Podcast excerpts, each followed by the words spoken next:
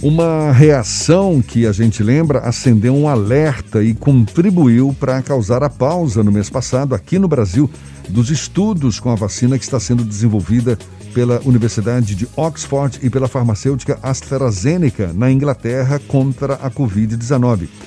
Foi um caso de mielite, né? uma inflamação nos nervos que pode ocorrer por conta de algumas doenças virais, como a infecção por Zika, por exemplo. Esse caso de mielite foi o que provocou a suspensão dos testes com a vacina contra o novo coronavírus, testes que já foram retomados, inclusive aqui no país. A gente fala mais sobre esse assunto agora com a médica infectologista Clarissa Ramos. Seja bem-vinda. Bom dia, doutora Clarissa. Bom dia, Jéssica. Bom dia a todos os ouvintes. Um prazer aqui estar aqui com vocês. Prazer todo nosso tê-la mais uma vez conosco aqui. É um assunto que ainda gera discussão, afinal de contas, é, qualquer desenvolvimento de vacina, a gente sabe que está ali tentando estimular o nosso sistema imunológico, não é, para combater uma doença.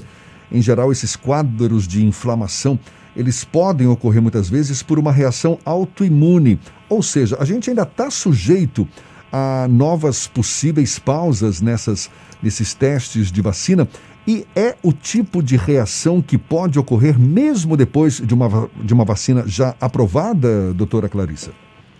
É, isso é o tipo de situação que pode ocorrer. Porque o que, que, que, que acontece?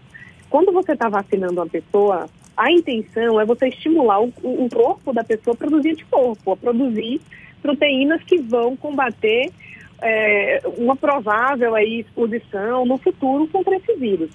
Então, todo estímulo imunológico é uma coisa que pode acontecer, são reações, é, como você mesmo falou agora no início, são reações imunológicas, autoimunes, Aí o corpo da gente, ele pode é, se confundir nessa criação de anticorpos para combater o vírus e pode levar um quadro desse.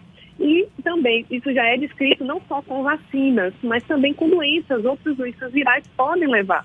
A Zika mesmo é uma complicação assim bem característica da doença pela Zika. Então, quem, quem tem, quem, quem se infectou por Zika pode levar um quadro desse. Essa é a razão que faz muita gente, inclusive profissionais da área de saúde, serem contra a aplicação de vacinas? Eu não diria que seria exatamente esse o motivo, porque, assim, isso pode realmente, é uma coisa esperada que pode acontecer. E a gente tem, sempre tem que avaliar, eu gosto de manter esse raciocínio, tudo tem risco e benefício. Então, a gente tem que é, optar por uma, por uma vacina ou por uma conduta quando a gente tiver um benefício maior do que risco, porque para toda intervenção vai ter algum risco. Então, se você não toma a vacina, você está correndo risco de adquirir a Covid.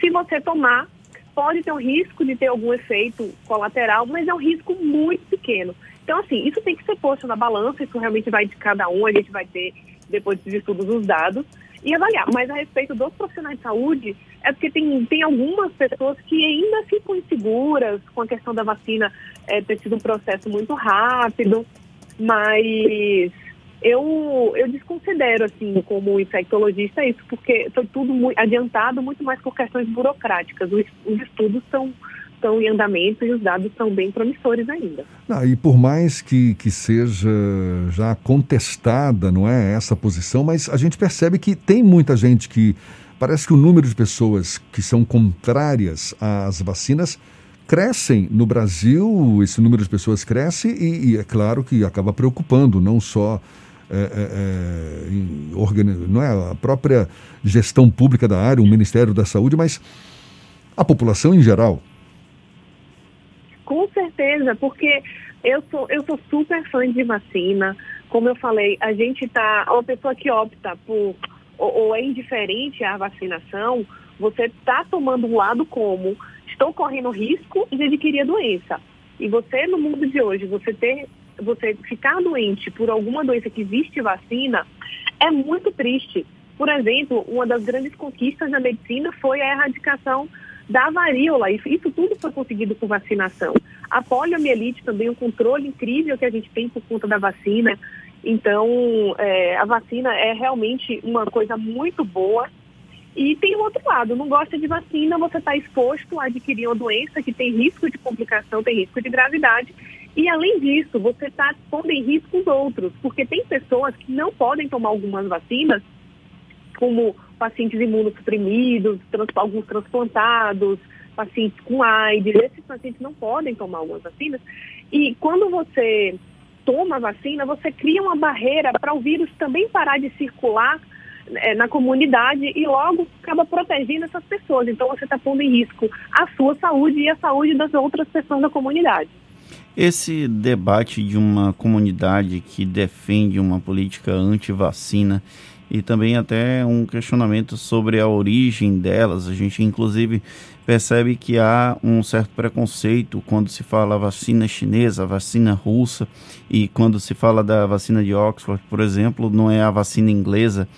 É, isso deve, a senhora acredita que pode atrapalhar o processo de imunização da população em geral no caso do coronavírus?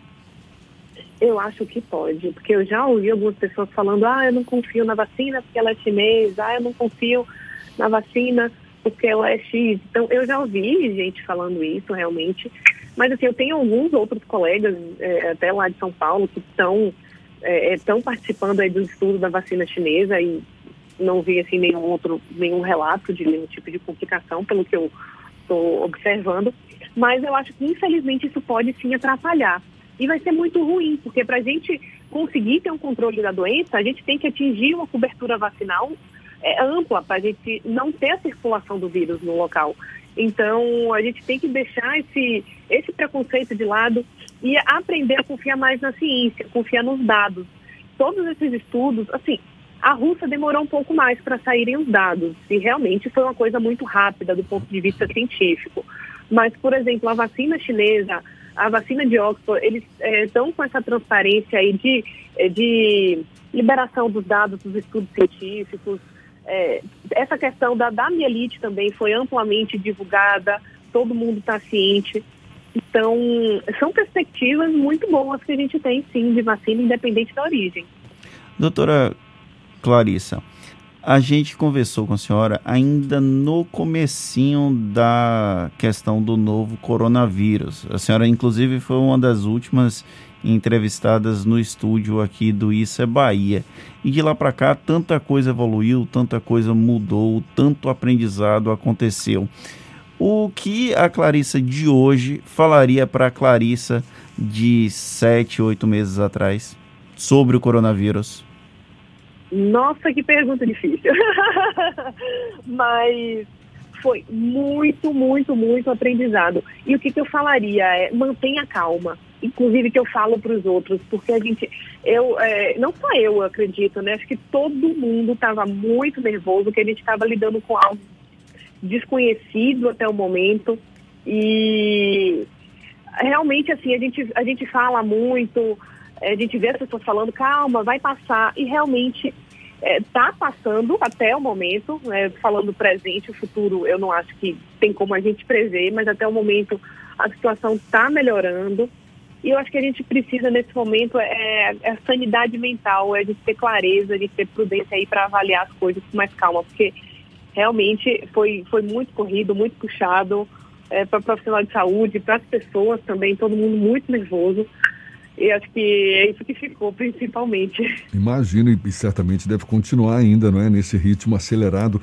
Deixa eu te perguntar uma coisa: como é que a senhora avalia essas pessoas que, que se escoram na, na chamada imunidade de rebanho, né? Que, por exemplo, mais de 90% da população já está vacinada, acaba protegendo, segundo essas pessoas, não é? Elas enxergam dessa forma, e eu queria até que saber se a senhora concorda a maioria das pessoas já vacinada acaba protegendo por tabela aquela pequena parcela não imunizada pela dose. E aí deve ter gente que pensa, ah, mas por que, que eu vou dar uma picada no meu filho se os amiguinhos dele já receberam e não vão pegar a doença?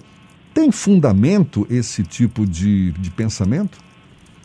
Então, o ideal é que todo mundo se vacine, com exceção das pessoas que realmente não tiver, tiverem alguma contraindicação porque a vacina, ela, ela tem a imunidade de rebanho, ela é verdadeira, ela funciona, só que a gente não tem que pensar em, em, confiar na atitude do outro, a gente tem que fazer a nossa parte. Então, se você pode vacinar, se você não tem nenhuma contraindicação à vacina, você vai. A, o ideal é que você se vacine, você não pode confiar.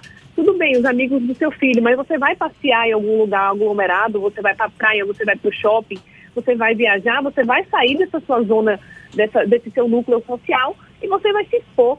Então, tem que a vacina tem que ser tomada mesmo para quem não tem contraindicação.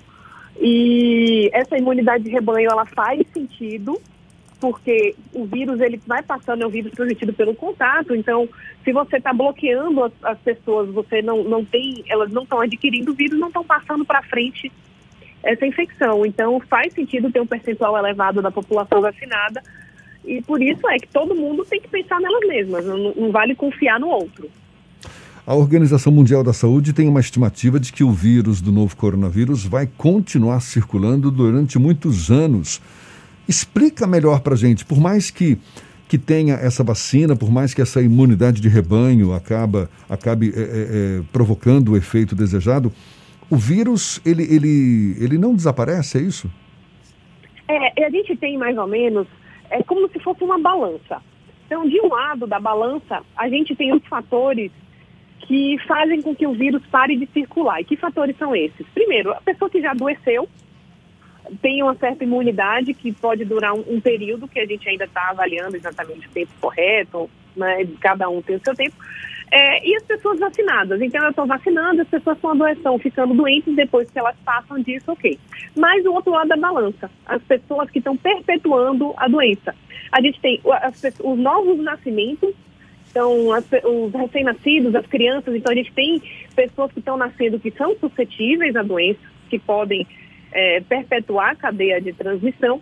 E a gente também tem, com o passar dos anos, do, do tempo, dos meses, semana X, a gente tem as pessoas que podem perdendo essa imunidade contra a doença, que também podem, é, no futuro, adquirir de novo. Então, é, vai tendo um balanço aí entre as pessoas que se infectaram, as que, que já, já tiveram ou que podem ter de novo em um certo, em um certo período de tempo, os nascidos, os, as pessoas que estão nascendo, então isso aí realmente pode se perpetuar. A Organização Mundial da Saúde ontem divulgou uma, um número bem grande de pessoas que já teriam o contato com o coronavírus, apesar dos números oficiais trazerem registros menores do que os que foram estimados. A senhora acredita que a subnotificação do, de casos do novo coronavírus e eventualmente até de óbitos aqui no Brasil e com existe a perspectiva, existe a possibilidade de nós falarmos hoje com uma certa segurança que a pandemia começou a desacelerar em nosso país? É, essa questão é, de dados de subnotificação, isso com certeza existe. Isso não só para coronavírus, mas para outras doenças. Inclusive, para algumas pessoas, uma coisa que, assim, até de experiência falando, algumas pessoas não conseguem aceitar ou, ou têm medo de, de, de ser um caso suspeito, de falar que tem risco de Covid. Então, eu vejo alguns pacientes que falam, ah, eu tenho rinite todo mês, e nesse mês eu estou com rinite de novo, é normal, não é coronavírus, assim, tenta negar. E muitas vezes, e alguns pacientes desses a gente faz o teste, confirma, mas assim, com certeza outros não fazem, acham que é mais um quadro de uma rinite, passa batido, mas pode ser coronavírus também. Então a gente deve ter, sim, com certeza, casos de subnotificação. E assim, a gente dá a, incidência realmente da doença, então os casos, os casos novos, eles estão nessa tendência de redução. Porém, nada impede que a doença volte a aparecer. A gente está observando aí alguns países da Europa que está tendo um novo aumento do número de casos. A gente tem que ter bastante cuidado para isso não acontecer aqui no Brasil. Isso depende muito da educação de cada um. Por mais que é, é, todo mundo monte protocolos, organizem, orientem, isso parte principalmente com medidas individuais. Então, a consciência de cada um que vai ajudar a, a reduzir a transmissão da doença. Doutora Clarissa, a gente ouve que ainda não há uma confirmação de que quem já teve essa infecção do novo coronavírus está 100% imune a, a esse vírus, não é? ou seja, que pode haver um, uma reinfecção. O que que isso significa exatamente? Porque, em tese, a gente também ouve dizer que, ah, uma vez que você desenvolveu tal doença, você desenvolve imunidade para essa doença, ou seja, a chance de uma, de uma reincidência diminui. No caso do novo coronavírus, seria, seria uma característica específica desse vírus ou de fato a gente está é, tá sujeito a, a, reinfecções por conta da, do quê? Da, da mutação do vírus? Explica melhor para gente essa história. É, isso, isso depende muito de cada doença. Então, eu vou dar aqui um exemplo. É, chikungunya, que a gente está tendo bastante também, é uma doença que leva a uma imunidade duradoura. Então, uma vez que a pessoa teve chikungunya, não é esperado que essa pessoa tenha de novo. E o, a família dos coronavírus, que faz parte esse, esse vírus, é, tem alguns vírus que já são mais antigos e eles são responsáveis por causar bastante resfriado. Então, de 10 a 15% dos resfriados que a gente tem anualmente é causado por um desses coronavírus, que, que o nome tem várias letras e números aqui, não vou citar, mas é da mesma família desse, desse, desse da, da Covid.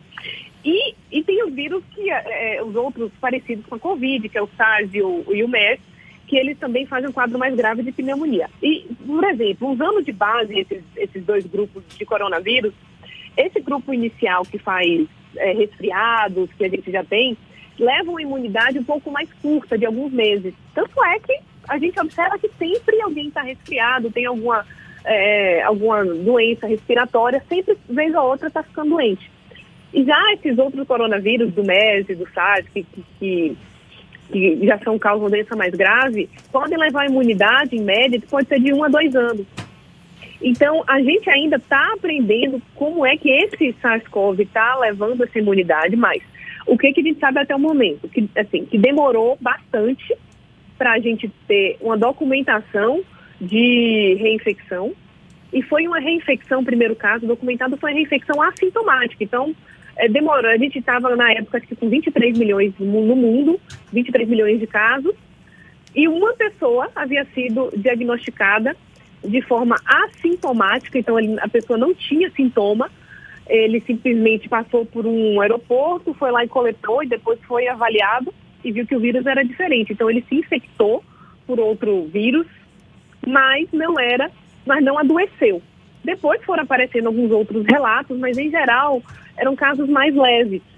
E realmente isso pode acontecer, que com o passar do tempo o nosso corpo, eu posso dizer assim, ele pode se esquecendo disso, mas é realmente que depende de cada organismo. Mas fato é, para a infecção, a reinfecção pode acontecer, mas não parece ser muito frequente. Tá certo. Doutora Clarissa, sempre muito bom conversar com a senhora, a gente aprende muito, principalmente agora, Sim, né? Nessa bom. época aí de, de pandemia, toda informação a respeito sempre é muito bem-vinda. E muito obrigado mais uma vez. Seja sempre bem-vinda conosco aqui no Issa Bahia. Doutora Clarissa Ramos, médica infectologista. Um bom dia e até uma próxima, então. Muito obrigada, bom dia a todos, um abraço aí a todos. Tchau.